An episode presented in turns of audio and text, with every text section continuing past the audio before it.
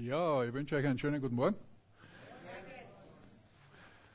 Heute habe ich mich offensichtlich nicht an meine sonstigen Gewohnheiten gehalten, dass ich ein bisschen früher da gewesen bin und tatsächlich äh, habe ich den Eindruck gehabt, dass sich ein paar spontan vorbereitet haben auf eine Predigt, zumindest einer.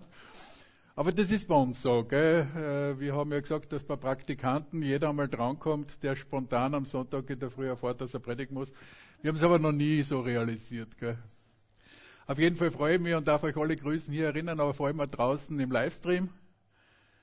Und wir wollen heute wieder dem Herrn begegnen, wir werden seinem Wort begegnen. Und ich habe euch was ganz Frisches mitgebracht etwas, wo, wo Jesus äh, gesagt hat, und da muss es wohl stimmen, nämlich ein neues Gebot. Es klingt ja ein bisschen gefährlich, wenn einer da vorne steht und er hat was ganz Neues mitgebracht, nicht? Aber wenn Jesus sagt, dass es ein neues Gebot ist, dann wird es wohl seine Richtigkeit haben. Ne? Und so möchte ich als erstes in unsere Mitte äh, die Frage stellen, äh, was ist so das Kennzeichen für uns Christen? Reflektieren wir das einmal ein bisschen. Sind das besonders schlaue Menschen, die dir sagen können, wo es lang geht, oder die immer wissen, wann ich irgendwas falsch mache? Sind sie besonders fromm oder sind es Leute, die keinen Spaß haben? Oder vielleicht immer ganz ernst und heilig sind? Ja, wer sich erraten haben, eher nicht, oder? Das sind vielleicht Vorurteile, die man draußen hat, gell, die man so auch als Erwartung spüren könnte, dass jemand dann draußen schon weiß, wie Christen sein sollten und auch feststellen, dass jemand sich gerade nicht so verhält, wie er sein sollte. Gell? Weil der Mensch weiß ja prinzipiell, was gut ist und er weiß ja, was verkehrt ist. Nicht? Also, aber wenn er schon selber nicht in der Lage ist, für sich es einzuhalten, aber zumindest beim anderen wissen wir das und so wie jemand einmal gesagt hat, jemand hat gesagt, ich habe so die Gabe, die Geistesgabe, die Fehler an anderen zu erkennen. Nicht? Und man muss feststellen, ich glaube, das ist keine Geistesgabe. Gell? Das ist so etwas, was den Menschen von sich aus gegeben ist. Und so stellt sich die Frage, was sollte denn das Kennzeichen der Gemeinde Jesu dann sein? Was sollte uns auszeichnen? Und das Wort zeigt uns eine spezielle Qualität der Gemeinschaft, die Liebe untereinander. Und gerade jetzt, wenn es draußen kälter wird, der Winter kommt, nicht nur durch Schneefall, wie wir es jetzt draußen spüren, sondern wie wir es in der Gesellschaft auch merken, dass es draußen enger wird, dass die Zeit vielleicht unsicherer wird, dass nicht mehr alles so ist, wie es bisher war und plötzlich andere Regeln gelten. Wenn unsere Freiheit dort oder da beschränkt wird, wir kämpfen müssen. Und Hans hat uns ja letzten Sonntag äh, vorgestellt, wie wir als Christen kämpfen sollten mit der Waffenrüstung, die für uns zur Verfügung steht. Dann müssen wir feststellen, dass wir Zeichen der Zeit erleben. Dass wir schon erkennen können, dass wir in einer speziellen Zeit leben. Wir leben in den letzten Tagen der Endzeit. Jesus kommt bald. Jesus kommt bald. Ja, was bedeutet das für uns? Dass wir etwas tun müssen, immer wieder tun müssen, nämlich die Liebe Gottes für uns neu zu entdecken. Dass ja schlussendlich das, was in unserem Zentrum sein sollte, etwas ist, was auch ständig Training braucht, geübt werden muss und wir es daher für uns immer wieder erobern müssen und dass wir eben auch unter Umständen loslassen müssen, was uns draußen festhält, dass wir uns gegenseitig brauchen und tatsächlich auch gerade in dieser Zeit Zusammenrücken hilft, auch wenn wir momentan dazwischen drinnen vielleicht einen Meter Abstand vorgegeben haben. Aber Zusammenrücken heißt es ja nicht, dass wir da unbedingt knuddeln, sondern dass wir ein Empfinden unserer gegenseitigen Nähe haben. Weil uns muss auch ganz klar sein, hier und jetzt, dass wir auf der Durchreise sind. Du und ich sind auf der Durchreise. Jeder Einzelne für sich selbst wird in irgendeiner Form die Reise antreten, die er allein gehen muss. Und das Beste kommt erst. Gell? Das Beste kommt erst. Und die gegenseitige Ermutigung der ersten Christen war, der Herr kommt. Der Herr kommt und er hat ja gesagt, wenn ihr das alles seht, erhebet die Häupter. Ich habe als zentralen Text für uns heute, der so mittendrin steht, der dieses neue Gebot anspricht aus Johannes 13, 34, wo Jesus sagt, ein neues Gebot gebe ich euch, dass ihr euch untereinander liebt, wie ich euch geliebt habe, damit auch ihr einander lieb habt. Daran wird jedermann erkennen, dass ihr meine Jünger seid, wenn ihr Liebe untereinander habt. Ja, und das bete ich ganz einfach für heute Morgen ganz besonders, dass du uns persönlich erreichen kannst, abholen kannst, wo wir stehen. Jeden Einzelnen, aber vor allem, dass du unser Herz berührst. Amen. Ja, ein neues Gebot habe ich schon gesagt. Ja, was soll das heißen? Was ist neu? Jesus hat ja öfter schon gesagt, wenn wir Matthäus 22 reinschauen, und wo er gefragt wird, sagt er ganz zentral, du sollst den Herrn, deinen Gott lieben von ganzem Herzen, von ganzer Seele, vom ganzen Gemüt, zitiert der 5. Mose 6.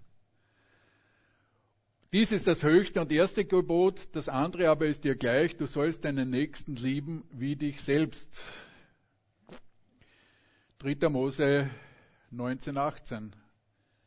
In diesen beiden Geboten hängt die, das ganze Gesetz und die Propheten. Was ist da neu? Es geht um zwei Beziehungsebenen, zeigt uns da das Wort, die Beziehungsebene der Liebe zu Gott und daraus aus dieser Beziehungsebene die Liebe zum Nächsten. Und wir haben ja schon aus äh, dem zweiten Mose zitiert und wir finden im zweiten Mose 20 und im fünften Mose 5 die zehn Gebote, die zunächst Mose am Sinai bekommen hat und die dann auch noch einmal wiederholt worden sind im fünften Mose, wo in den ersten drei Geboten die Beziehung zu Gott ist, dass man nicht andere Götter neben ihm haben soll, dass der Name des Herrn nicht missbraucht wird, dass der Sabbat geheiligt wird. Wir sehen, da geht es zentral um die Beziehung zu Gott und mit dem Sabbat eigentlich schon etwas um den Menschen, nämlich dass er sich ausruhen kann aber auch um Zeit, um diese Beziehung mit Gott immer wieder zu pflegen, beziehungsweise sich immer wieder daran zu erinnern. Man muss ja feststellen, dass damals dieses Gebot vom Sinai ein sozialer Fortschritt war, weil es ja sonst den Sonntag in der Kultur damals nicht gegeben hat und sonst auch nirgends, sondern dass der Mensch ganz einfach vor sich hingearbeitet hat und Gott hat, so wie Jesus gesagt hat, den Sabbat für den Menschen gegeben dass er zur Ruhe kommen kann und dass er sich einmal in der Woche ganz speziell Zeit für Gott nehmen kann.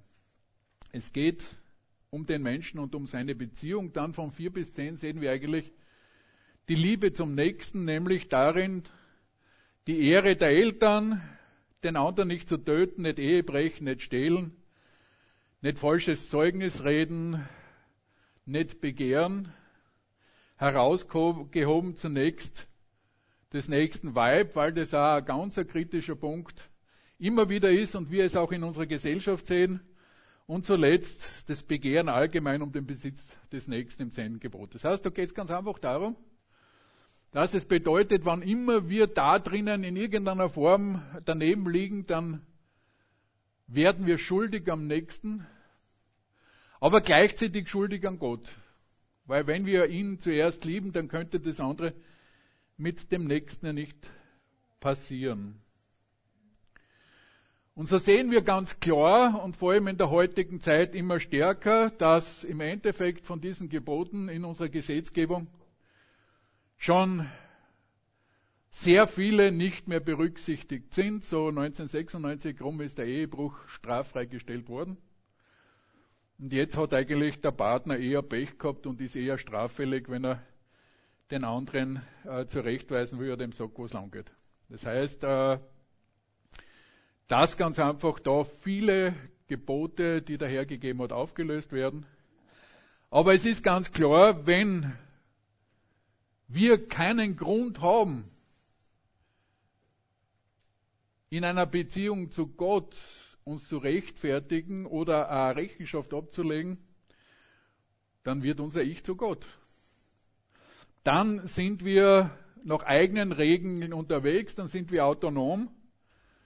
Und es ist ja so, dass die postmoderne Gesellschaft in dem Sinn keine feststehenden Werte hat, sondern das, was wir uns ausmachen und was jetzt gerade einmal passt, das ist Regel.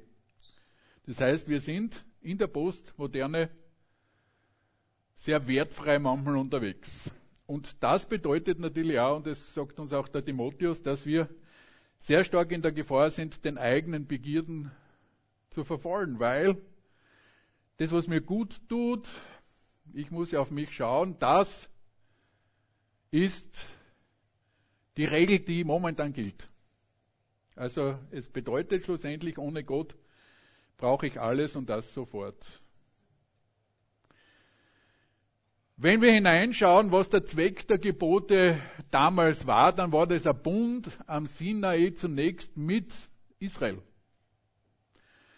Also wir müssen eigentlich neutestamentlich sagen, dass der Bund vom Sinai zunächst einmal der Bund mit Israel war. Auch wenn das Gesetz gut ist und die Inhalte für uns selber alle richtig sind und gelten, so war das zunächst der Bund mit Gott und seinem Volk vom Sinai, wo dieses Gesetz Maßstab war, aber zugleich Spiegel. Weil ab dem Zeitpunkt, wo die Regel da war, wo das Gesetz da war, so sagt Paulus, ist auch die Sünde mächtig geworden, nämlich, dass der Mensch festgestellt hat, wenn diese Regeln da sind, dann merke ich ja, dass ich sie sehr oft nicht befolge und immer wieder ausrutsche und daraus ist ja dann dieses Möglichkeit erst entstanden, Buße zu tun, umzukehren, ein Opfer zu bringen. Ein Schaf musste sterben. Und so ist eigentlich erst klar geworden, was die Maßstäbe Gottes sind. Das Gesetz offenbart die Sünde. Und die Pharisäer waren da ganz besonders schlau. Die haben sich äh, zusätzlich jetzt Regelwerk auferlegt nach dem Motto, wenn ich mich nur ein bisschen einenge, damit ich da gar nicht erst äh, an die Grenze komme, dann werde ich es wohl richtig machen und dann bin ich super unterwegs. Nicht? Darum haben sie auch bei den 40 Schlägen 39 genommen, dass ich mich ja nicht verzollen kann. Nicht? Oder was ich, sie haben da versucht, äh, gewisse Grenzen ein bisschen enger zu ziehen. Und haben dann gesagt, ich tue Recht und scheue niemand. Gott, du kannst echt froh sein, dass du mich hast, nicht? So war ja auch das Gebet des Pharisäers im Tempel, nicht? Dass er sagt, das ist wirklich wunderbar, so wie ich jetzt da bin. Und nicht so wie der da hinten, nicht? Der sein Herz zerrissen hat und gesagt hat, Herr, sei mir armen Sünder gnädig. Die Sünderkenntnis, die es braucht, und so ist der Buchstabe ohne Geist tot. Und Jesus zeigt dann später in der Bergpredigt das Herz des Gesetzes, zeigt auf, worum es wirklich geht, nimmt ein Beispiel, wo er im fünften, äh, in Matthäus 5 sagt, ihr habt gehört, dass gesagt ist, du sollst nicht Ehe brechen, ich aber sage euch, wer eine Frau ansieht, sie zu begehren, der hat schon mit ihr die Ehe gebrochen in seinem Herzen. Also er kommt auf den Kern und was rauskommt bei den Jüngern ist Entsetzen. Sie sagen, Matthäus 19,25, da das die Jünger hörten, entsetzten sie sich sehr und sprachen, ja, wer kann dann selig werden? Wer kann dann noch selig werden? Wir sind verloren. Wir sind verloren, aber Jesus sagt dann, bei Menschen ist es unmöglich. Aber, da kommt die gute Nachricht. Aber bei Gott sind alle Dinge möglich. Und da kommen wir direkt hin zum neuen Gebot, dorthin, wo die Lösung kommt. wo wir uns die Frage stellen, was ist jetzt das Neue an diesem Gebot, Gott lieben und den Nächsten lieben, dass Jesus in diese Situation hineinkommt. Nämlich, liebt, wie ich euch geliebt habe. Das heißt, dass Jesus da hineingeht, selber reingeht und den Schlüssel zeigt, den nur Gott selbst geben können, kann, nämlich durch sein Erlösungswerk. Wir werden es selber nicht bringen, wir bringen es nicht, wenn wir uns selber anstrengen, wir bringen es nicht durch Regeln, wir bringen es nicht, sondern es geschieht dadurch, dass Jesus am Kreuz gerufen hat, es ist vollbracht. Es ist vollbracht. Diese Gerechtigkeit, die wir brauchen, ist vollbracht. Was wir nicht schaffen können, ist vollbracht, weil er, Gott selbst als Helfer, zu uns kommt durch den Heiligen Geist, in uns wohnt und wir in ihm und er in uns ist. Und das ist etwas, was wir uns immer wieder klar machen müssen, dass wir es selber nicht bringen, dass wir nahe zu ihm kommen müssen, auf einer täglichen Basis und er nur dann die Voraussetzungen schaffen kann, wenn wir es mit ihm schaffen. Wenn wir es mit ihm schaffen und der Maßstab, wie weit wir es mit ihm schaffen, zeigt sich dann schon an äußeren Ergebnissen. Das zeigt sich an äußeren Ergebnissen, wenn was dort oder da dann ein bisschen aus dem Ruder läuft. Aber es ist ein Symptom unserer Beziehung dann zu ihm. Das heißt, wir müssen schlussendlich dorthin kommen, wo das Wort uns sagt, naht euch Gott, dann naht er sich euch. Dann, wenn es schief läuft, wenn irgendwas, wenn wir merken, es läuft was aus dem Ruder, dann müssen wir schlussendlich zuerst wieder dort bei ihm und bei seiner Beziehung anfangen. Dass der Heilige Geist in seiner Kraft durch uns wirken kann. Dass er nicht betrübt ist irgendwo, weil wir da irgendwo außen unterwegs sind.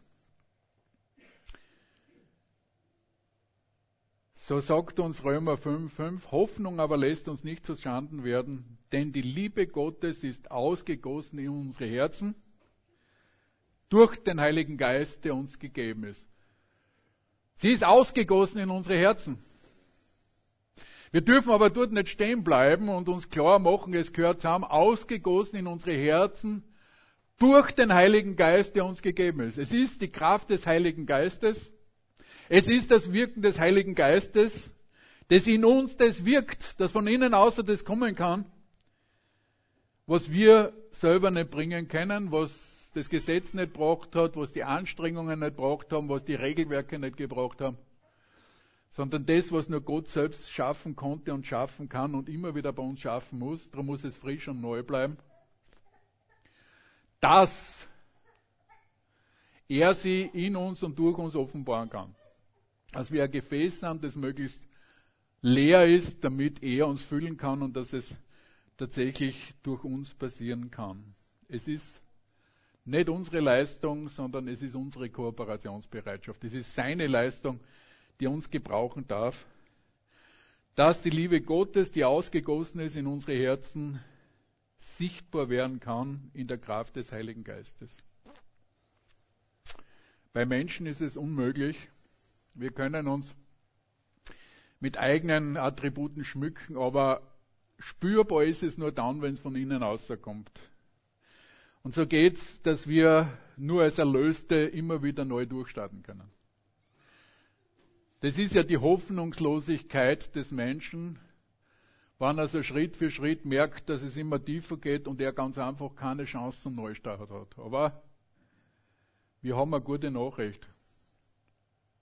Wir können immer mit Jesus neu starten. Es gibt nichts, was so schlimm sein kann, dass du mit Jesus nicht neu starten kannst. Dass er mit dir nicht neu starten will, um seines Namens willen, weil es sein Wille ist, weil es sein Wunsch ist und wer zu ihm kommt, den stoßt er nicht raus. Er ist derjenige, der diesen Neustart bewirkt. Und so ist ja im ersten Johannesbrief im zweiten Kapitel dieses neues Gebot bei ihm ein Wortspiel, wo er sagt, ich gebe euch ein altes Gebot. Das alte Gebot von Anfang an und doch ist es wieder neu, weil es immer wieder für dich und mich neu ergriffen werden darf und ergriffen werden muss, wenn wir in seine Gegenwart kommen und uns bei ihm reflektieren, spiegeln. Im Zentrum drinnen, als Ausdruck dessen, was innen außerkommt, ist das, was Paulus in 1. Korinther 13 als göttliche Liebe bezeichnet. Und wir haben dort immer wieder diesen Begriff Agape, eine Qualität der Liebe, die nur Gott geben kann, wo in den ersten Abschnitten Paulus auf der einen Seite zeigt, dass ohne diese göttliche Liebe alles nichts ist. Alles Zungenreden, alle Prophetie, alle guten Werke und selbst wenn er sie selbst verbrennen würde und alles hingeben täte und diese göttliche Liebe würde in ihm nicht wohnen, dann war das alles für die Katz. Dann wäre das für nichts. Sondern nur dann, wenn das von innen rauskommen kann, wenn die Werke Ergebnis dieser Liebe Gottes sind, von innen raus, ausgegossen in unsere Herzen durch den Heiligen Geist, keine Verzierung, die man sie anziehen kann, allein, sondern dass diese Liebe mehr ist als ein schönes Gefühl, eigentlich damit gar nichts zu tun hat, sondern eine Aktivität ist, eine Haltung ist, ein Geschenk Gottes ist, das in Gehorsam aus uns rauskommt. Und dass der Gehorsam zur Freude wird, dass er Gott gefällt und wir von innen aus spüren, dass er Freude mit uns hat. So ist die Liebe Gottes in ihm ganzheitlich. Es ist nicht etwas, was sie außen irgendwo allein an Werken sagt, sondern es ist etwas, was durch den Heiligen Geist nach außen fließt, eine Frucht draußen trockt, uns befähigt und in immer wieder Kreislauf weiter wirkt durch den Geist, der in uns wohnt. Und so sehen wir, dass Jesus da das Neue dran ist, dass er sich selber als Beispiel nimmt und sagt, der Schlüssel ist, dass wir uns untereinander lieben, wie er geliebt hat, selbstlos, in der Kraft des Heiligen Geistes. Und Jesus hat ja in göttlicher Kraft gewirkt. Und so ist der Unterschied, dass wir nicht besser sind, sondern anders. Dass wir nicht mehr vom Gleichen haben, so wie es die Pharisäer versucht haben, da was drauf zu toppen und ein Regelwerk zu machen, sondern dass es die neue Qualität ist, die neue Qualität, die aus dem neuen Leben kommt, wo das äh, Wort uns sagt, dass wir eine neue Schöpfung sind, wir sind eine neue Kreatur. Jesus hat alles neu gemacht, weil es ganz einfach mit der alten Natur nichts tun hat, weil es eine Frucht des Geistes ist, aus der Christusbeziehung heraus. So dürfen wir uns als Basis dafür von ihm geliebt wissen, von seiner Liebe wissen. Wir dürfen uns immer wieder klar machen, dass wir erlöst sind und dass uns vergeben ist, ein Teil der Waffenrüstung, die drinnen ist, dass Gott unsere Gerechtigkeit ist, dass er für mich gestorben ist und dass du ewiges Leben hast. Das sind ja Dinge, die sind nicht ganz einfach theoretisch, sondern die kannst du praktisch einsetzen, wenn du draußen Ärger hast und dir momentan was Neues ist, dass ich sage, ich bin erlöst. Ist es nicht eigentlich eine Grundlage und der Schlüssel zum Jubeln in jeder Situation, in der wir sind? Wurscht, was draußen fliegt, ob es Corona oder was anderes ist, was hat es schlussendlich für ein Gewicht, wenn du erlöst bist und ewiges Leben hast, wenn dir nichts mehr passieren kann eigentlich? Ja, Menschen können uns was tun, ja. Aber was? Auf der Kreuzung, wenn dich der andere ärgert. Ich habe schon gesagt, ich bin erlöst. Wir dürfen uns daran erinnern, dass wir entspannt bleiben dürfen da drinnen, weil er uns ganz einfach eine Grundlage gegeben hat als Erben des Himmelreichs. Ewiges Leben zu haben, sich drauf zu freuen, in der Orientierung hinaufzuschauen und voraus sodass wir feststellen dürfen, dass dieser Welt Leiden, wie uns die Bibel sagt, nicht vergleichbar sind mit dem, was der Himmel uns bringen wird. Aber die Grundlage dafür, dass wir den anderen Gutes tun können, dass wir die anderen lieben können, ist, dass wir selber uns zutiefst geliebt erleben und fühlen. Dass wir das wissen, dass das etwas ist, was der Heilige Geist uns immer wieder zeigen kann, dass wir in dieser Gemeinschaft mit Gott im ewigen, ewig sein dürfen, ewiges Leben haben dürfen. Und dass wir das am besten erleben können, wenn wir untereinander als Christen enge Gemeinschaft haben dürfen, dass wir das auch üben können. Die Gemeinde ist ein Trainingsfeld für die Liebe nach außen. Wenn wir es da erinnern schon mal nicht schaffen, wie soll es dann nach außen gehen? Nicht? Aber das Wort sagt uns ganz klar, wir beginnen in der Gemeinde, wir beginnen mit den Geschwistern und die Liebe zum Bruder, zur Schwester hat dann Frucht in der Liebe zu allen anderen Menschen. Wir brauchen uns gegenseitig. Es ist notwendig, dass wir uns gegenseitig haben und wir sind in der Gefahr, dass wir in, die, in den Trend kommen und sagen, Jesus ist mir genug. Was brauche ich die Gemeinde noch?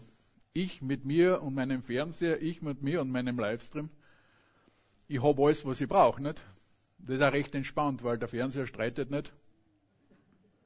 Der macht mir auch keinen Ärger, den kann ich ausschalten, aber der Bruder, die Schwester, die mir manchmal näher tritt, vielleicht, weil es notwendig ist, weil sie auf mich achtet, die ist dann lästig, nicht? Aber nein, wir brauchen uns gegenseitig. Und das haben wir Gefahrenmomente, vor allem in unserer heutigen Zeit, wo Jesus in Matthäus 24, 12 sagt, und weil die Gesetzlosigkeit überhand nimmt, wird die viele, wird die Liebe der meisten erkalten. Er sagt, die Liebe der meisten wird erkalten. Wir merken, dass wir in einer Zeit hineinkommen, wo Regeln nicht mehr gelten, wo Bestimmungen, Gesetze nicht mehr ernst genommen werden. Und die, da ist die Gefahr, dass die Welt einen negativen Einfluss auf uns ausüben kann. Die Gefahr des negativen Einflusses. Es gibt die Gefahr des Wohlstandes, in der wir drinnen sind. Es haben verfolgte Christen, die in den Westen kommen, sind aus dem Osten festgestellt, plötzlich, wo die Verfolgung weg war, war schwieriger, dem Herrn brennend nachzufolgen. Dort, wo der Druck war, hat man zusammengehalten, war man fest beieinander und dann auf einmal, jetzt war das alles weg. Wohlstand war da, alles hat man kaufen können und plötzlich sind die Dinge, die früher wichtig waren, in den Hintergrund äh, getreten. Und es ist die Gefahr, die Welt lieb zu gewinnen. Es ist die Gefahr, mitgerissen zu werden. Es ist die Gefahr des Zeitgeistes da, der in die Gemeinde hineinkommen will. Wo Dinge draußen sind, von denen wir glauben, die sind ja gut. Und es ist die Gefahr auch bitter zu werden, wenn wir Ungerechtigkeit um uns sehen, frustriert sind. Aber das Wort sagt, die Gesetzlosigkeit wird zunehmen und nimmt zu. Wie wir schon festgestellt haben, dass von den zehn Geboten die ersten drei eh schon geknickt werden können, weil die irrelevant draußen sind mit der Öffnung des Sonntags der siebte Tag im Handel auch durchaus unter die Räder kommen kann, weil es geschäftsstörend ist. Und die restlichen sechs tut er da dann noch die eine oder andere Berücksichtigung haben können.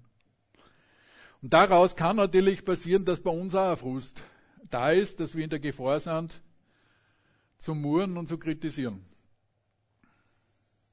Was immer ein Zeichen von Richtgeist aber auch Überheblichkeit ist, weil wenn ich kritisiere, dann weiß ich ja, was richtig ist. Ne? Und die Predigt geht ganz mir. Gell? Bei euch ist es nicht so, aber ich stelle es bei mir fest, dass ich in der Gefahr bin, dass ich die Regierung kritisiere, dass ich die Gesellschaft kritisiere, dass ich die Umstände kritisiere. Und dieser Gefahr von Richtgeist, Überheblichkeit, da ist und auch kein Beispiel für die Liebe Christi Aber Paulus sagt uns eigentlich interessanterweise in 1. Korinther 5, 12, was gehen mich die draußen an, dass ich sie sollte richten? Interessant, gell? Ich sag, wenn wir für die zuständig wären, dann könnte man die Welt räumen.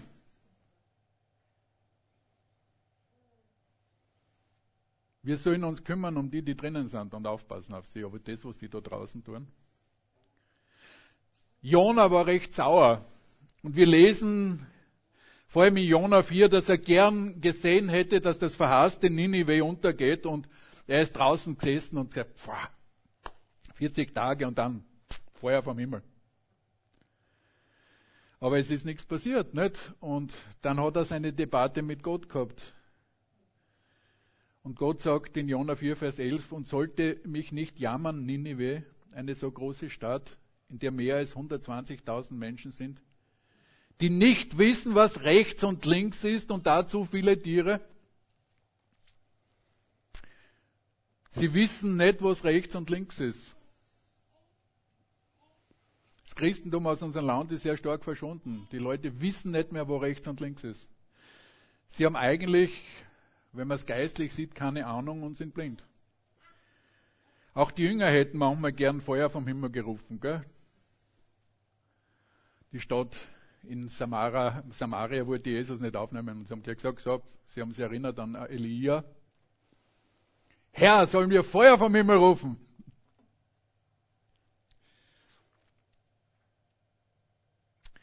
Wir müssen feststellen, dass die Menschen draußen, die keine lebendige Beziehung zu Gott haben, wirklich arm sind. Wir brauchen den Blick Jesu für die Menschen draußen. Wir brauchen, dass es unser Herz zerreißt, dass wir wissen, dass sie ohne Gott verloren gehen. Und dass sie ja gar keinen anderen Grund haben, so zu handeln, wie sie tun, denn wenn ich keine zu echte Zukunft gehabt, wie es uns die Evolutionslehre verspricht, dass nachher alles aus ist, dann kann ich nur sagen, lasst uns essen und trinken, denn morgen sind wir tot. Mehr ist nicht da. Und es ist da tragisch, dass man mit Menschen debattieren kann, die felsenfest sagen, dass es nicht anderen ist, obwohl das Ganze null Hoffnung hat. Daher brauchen wir wirklich Jesu Erbarmen, Jesu Mitgefühl und müssen uns darin üben, wie uns das Wort da sagt, für draußen intensiver zu beten, intensiv zu beten, für die Regierung, für und zwar meine nicht nur die Regierung, sondern alle, die Verantwortung untertragen. Und die ist nicht leicht. Die ist manchmal sehr schwierig. Und was hilft uns in der ganzen Situation, dass wir nicht verbittern und erkalten, die Beziehung zu Jesus und die Gemeinschaft untereinander. Damit uns der Feind nicht isolieren kann, damit wir nicht in Teilen geschlagen werden als Gemeinde. Dass wir wirklich Gemeinschaft suchen, uns gegenseitig unterstützen, regelmäßig persönlichen Herrn suchen, Gemeinschaft mit anderen Christen suchen. Da sind Hauskreise eine ganz wichtige Säule. Neben dem Gottesdienst aus unserer Sicht die zweite große Säule, wo wir aufeinander Acht haben können. Wo uns die gegenseitige Liebe wärmen kann, das Miteinander. Weil auch Scheit kann Rauchen anfangen, aber mehrere werden sich gegenseitig wieder anzünden. Du brauchst nur zu zwei Rauchenden auch gut Brennendes dazulegen, dann geht die ganze Sache wieder in Feuer auf. Natürlich ein guter Luftzug muss dabei sein, gell? Klar. Regelmäßig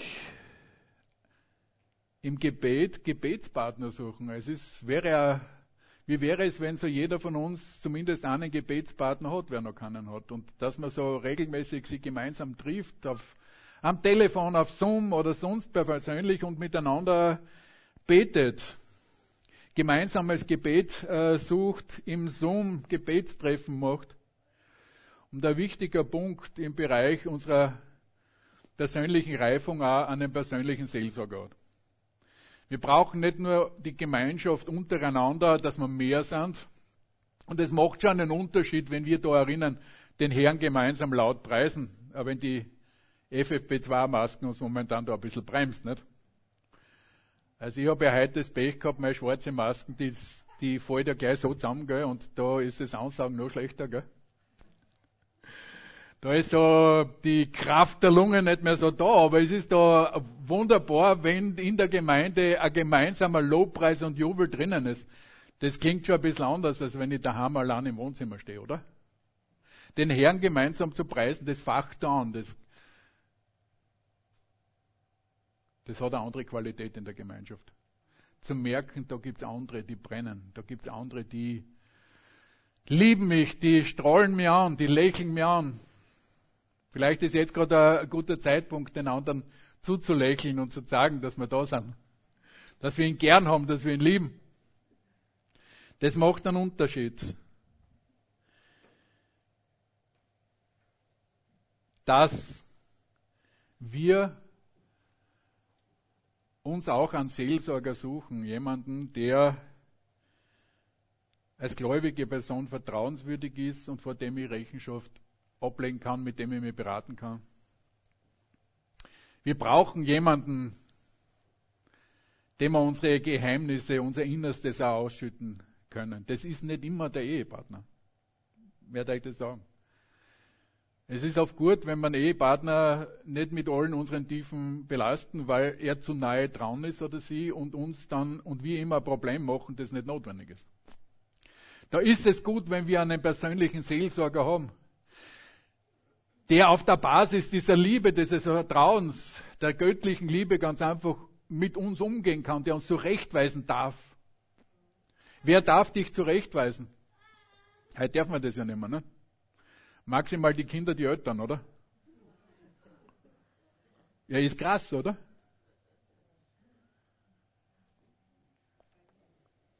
Ähm, na, wir brauchen das. Gott muss uns zurechtweisen, Geschwister sollten es auch tun, wenn sie es sagen. Und da sollte man nicht zu heilig sein dazu und sagen, ah, das macht ja Stress, nicht? Das ist ja unangenehm, nicht?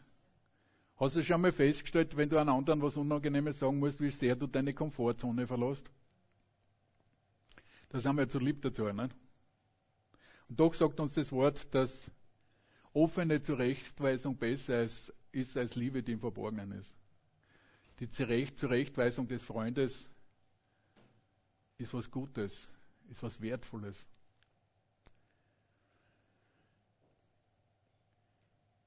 Liebe als Erkennungszeichen.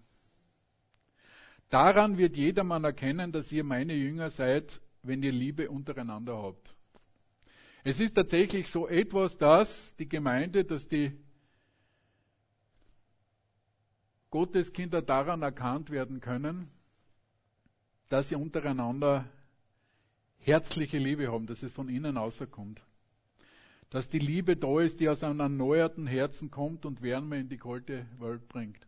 Dass es etwas ist, eine aufrichtige Wertschätzung dem anderen gegenüber, die nicht aufgesetzt ist, sondern die man ganz einfach spürt. Wir Menschen haben ein feines Gespür, jeder Mensch hat ein feines Gespür. Ist was echt oder ist was verkehrt? Durch gute Ratschläge und Erklären, was richtig ist, können wir Menschen umfrommen und sie merken, dass was falsch ist und dann gehen sie öfters in die Kirchen. Aber den Unterschied macht Jesus. Wenn wir nicht der Wegweiser sind, dass Menschen selber zu Jesus führen. Wir können es nicht machen. Das wird ausgerissen werden. Der Mensch muss das spüren und muss aufgrund dieser Wärme die Wärme bei Jesus suchen. Jesus macht einen Unterschied. Und was wünscht sich der Mensch mehr als echte, gesunde Beziehungen, gesunde Gemeinschaft? Und wir dürfen einen Unterschied machen. Und da möchte ich äh, zum e-, Schluss kommen und zusammenfassen. Ein neues Gebot gebe ich euch, sagt Jesus, und das ist das alte Gebot. Was ist und bleibt die Basis aller Beziehungen, die Beziehung zu Jesus und die Beziehung zu Menschen. wo in Johannes 13,34 Jesus sagt, ein neues Gebot gebe ich euch, dass ihr euch untereinander liebt, wie ich euch geliebt habe, so wie ich euch geliebt habe, damit auch ihr einander lieb habt. Daran wird jedermann erkennen, dass ihr meine Jünger seid, wenn ihr Liebe untereinander habt. Als Erlöste, nach dem Vorbild Jesu, in der Kraft des Heiligen Geistes. Aber wir müssen auch zusammenrücken, damit wir merken. Erstens, dass wir es üben, auf der anderen Seite, dass wir merken, ob wir da, ob Anzeichen da sind, dass es ihnen nicht mehr ganz so stimmt, dass wir zurückfinden. Dass wir Hauskreise haben, dass wir die Möglichkeit der Gemeinschaft nutzen, dass gemeinsames Gebet da ist, dass wir gemeinsame Aktivitäten pflegen, dass wir einen Seelsorger finden, dass wir Rechenschaft ablegen, aber vor allem auch, dass wir aufeinander Acht haben, dass wir aufpassen aufeinander. Dass die Liebe nicht erkaltet. So darf ich abschließen, daran wird jedermann erkennen, dass ihr meine Jünger seid, wenn ihr Liebe untereinander habt. Ja, und so möchte ich zum Abschluss beten. Darf ich einladen, dazu aufzustehen.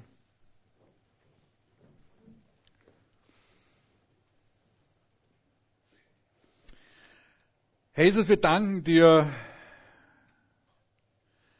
dass du uns zuerst geliebt hast und dass deine Liebe uns gezogen hat und wir begreifen das Geschenk nicht, dich kennen zu dürfen. Wenn wir uns umschauen und merken, dass Menschen nicht wissen, wo oben und unten ist, links und rechts, dann ist es unbegreiflich, dass ich, dass wir dich kennen dürfen und dass du uns liebst und wir einander lieben dürfen, dass wir uns haben dürfen, dass wir eine so wunderbare Gemeinschaft untereinander haben dürfen als deine Gemeinde, Herr. Und ich bete, dass du uns ganz neu begegnen kannst, jeden Einzelnen persönlich. Dass wir dir in der Gemeinschaft neu begegnen können, im Hauskreis, im Gebet. Herr, dass die Menschen draußen angerührt werden können. Dass etwas ausgeht von deinen Kindern, das auf dich hinweist und dass Menschen gerettet werden können. Dass die letzte Zeit noch dazu genutzt werden kann, dass viele auf den Weg des Lebens finden, Herr. Das beten wir in Jesu Namen. Amen. Amen.